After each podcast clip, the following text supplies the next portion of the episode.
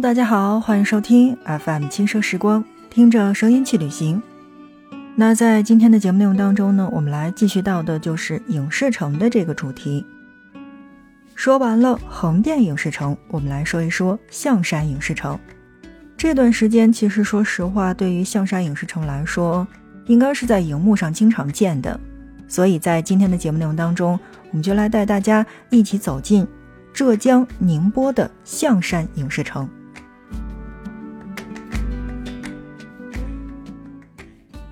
象山影视城是位于浙江省宁波市象山县新桥镇大塘港生态休闲旅游区块宁波影视文化产业区内的，总占地面积是一千一百七十六亩。以灵岩山为大背景，去结合了当地的山、当地的岩，还有洞、水、林等自然的景观，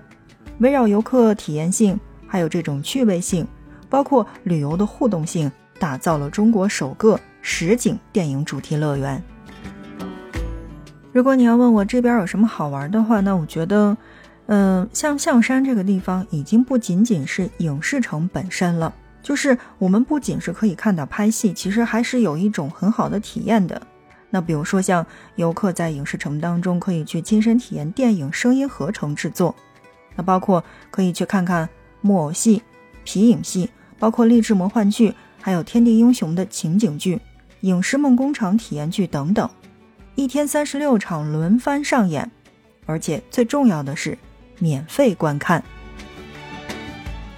除了我们刚才所说到的这些常规的演出之外，那么逢年过节还会有影视庙会。那么早春时节还会有踏青节和风筝节，包括像五一、十一有影视嘉年华。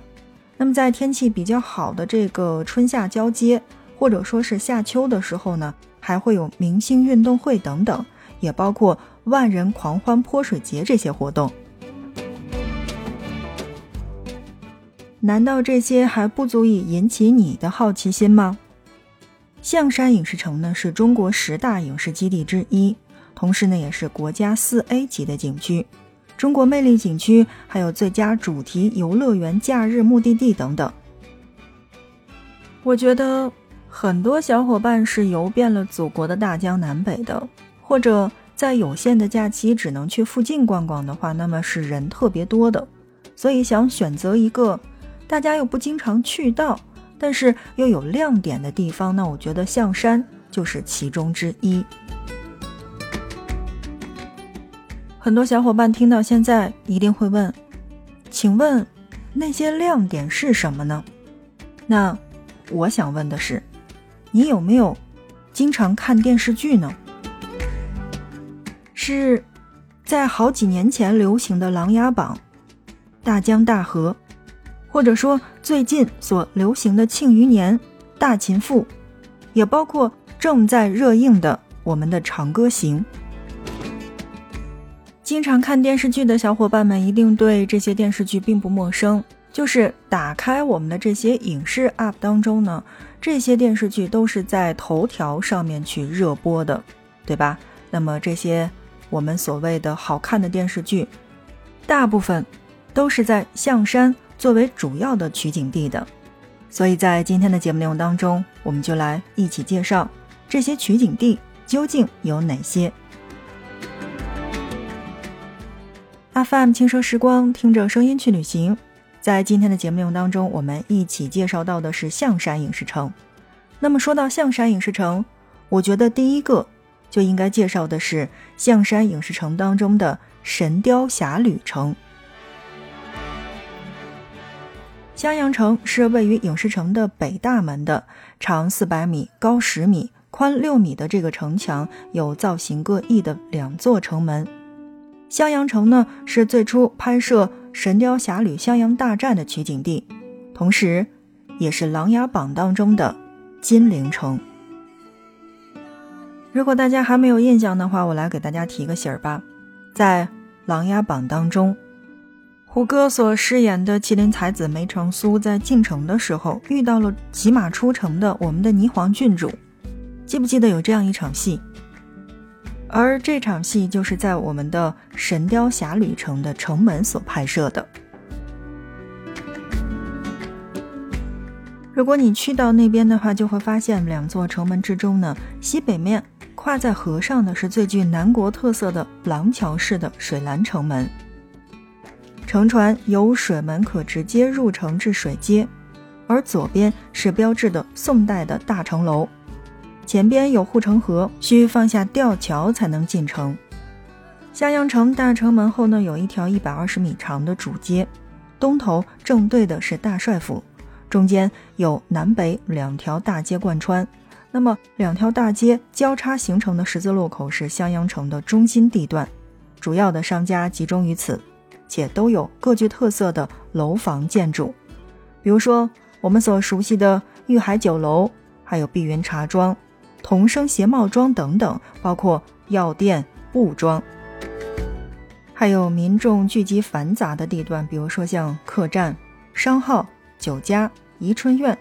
小巷之中有按照宋代格局建造的各种适合，也结合了浙江、安徽、福建等地民居特色的这种民居民宅，具有南方的水镇韵味。游客可以在此处沽酒小饮，比武看戏。说完了《神雕侠侣城》，我们再来说一说春秋战国城。春秋战国城呢，是位于象山影视城的东面，是象山影视城二期工程，为配合陈凯歌导演的电影《呃赵氏孤儿》而搭建的，由城墙、城楼、桃园行宫、公孙府、庄姬府，还有图案府，包括赵盾府、军营、街道、广场以及平民住宅等组成。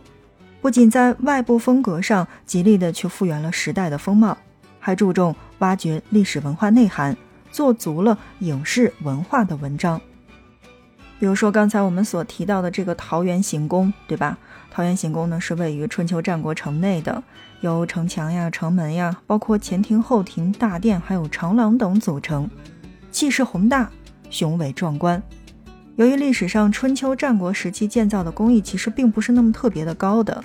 所以行宫并非显得富丽堂皇。也不至于做工精细，那样的话就会脱离时代感。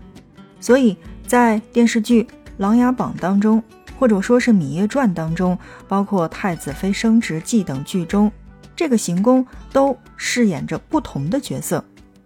比如在《琅琊榜》当中的大梁皇宫，就是在桃园行宫拍摄的。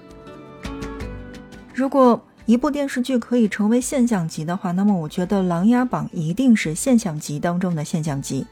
而庄基府就是位于我们刚才所说到的这个春秋战国城内的，这里原本是拍摄赵氏孤儿的公主府。当然，回去我们再看看电视剧的话，就会发现这是在《琅琊榜》当中寂静清幽的梅长苏的苏宅的主要场景的拍摄地，也是太子妃升职记的重要取景地。同时，图案府那是位于整个城的这个最高处的，在《琅琊榜》当中，这里是萧景琰的靖王府。这里的建筑风格是青砖黛瓦，高阔却不失朴素。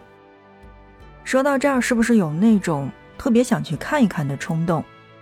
曾经呢，有很多人会做到跟着电影去旅行，因为在呃电影当中出现到的这些场景呢，都特别的美，然后呢也特别的恢宏。所以在有一段时间，大家真的是会跟着电影去旅行。但是有没有觉得，在最近的这几年当中，大家都特别喜欢去跟着影视剧去打卡这些景点呢？那么我觉得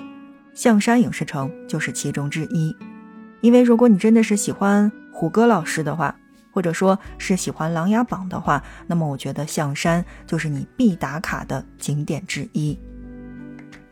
再来说一个地方吧，这个地方叫做唐城，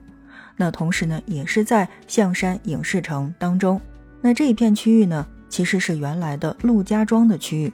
是由长安十二时辰剧组呢自行设计，与象山影视城合作，总投资五千万元，占地七十一点二二万亩，那么由六十二栋唐代典型的建筑组成而成的，包括了景教、万全宅、货寨、街道。还有古代的这种坊墙等等，再现了九重城阙和千城万骑的磅礴气势。集中展示了唐朝强盛时期的社会风貌和时代精神。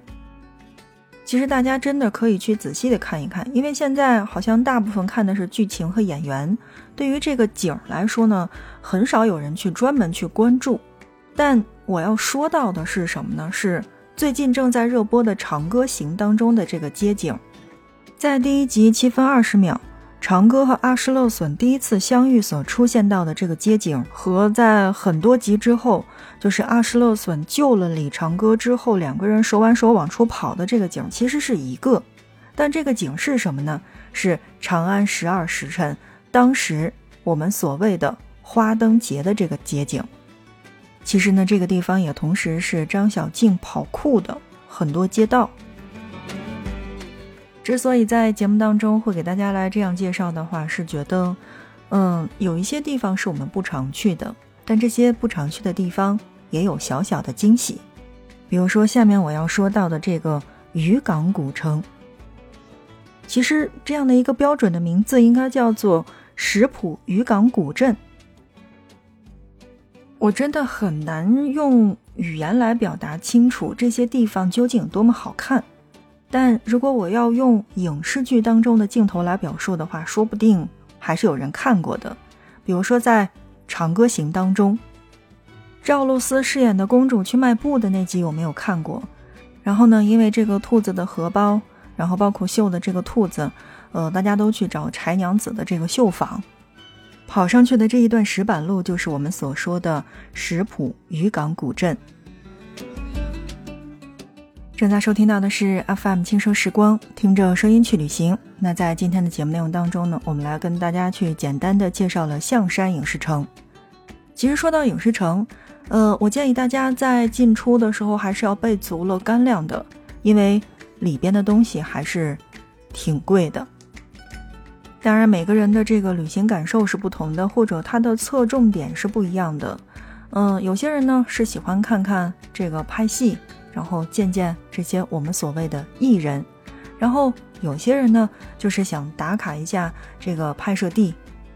而且在人多的时候，我觉得，呃，小孩子的手推车啊这些，我觉得并不能满足大家，所以一定要根据自己的需求去看看，毕竟你去到的地方不是迪士尼，但总归是影视爱好者们的天堂。温故那些影视剧当中的场景，体验明星的同款穿越。如果喜欢的小伙伴们，不妨可以去象山影视基地看看。好的，看看时间，那么我们今天的节目就是这样了。感谢大家的收听。如果觉得这一期节目还不错的话，欢迎你的转发和点赞。那么我们下一期不见不散。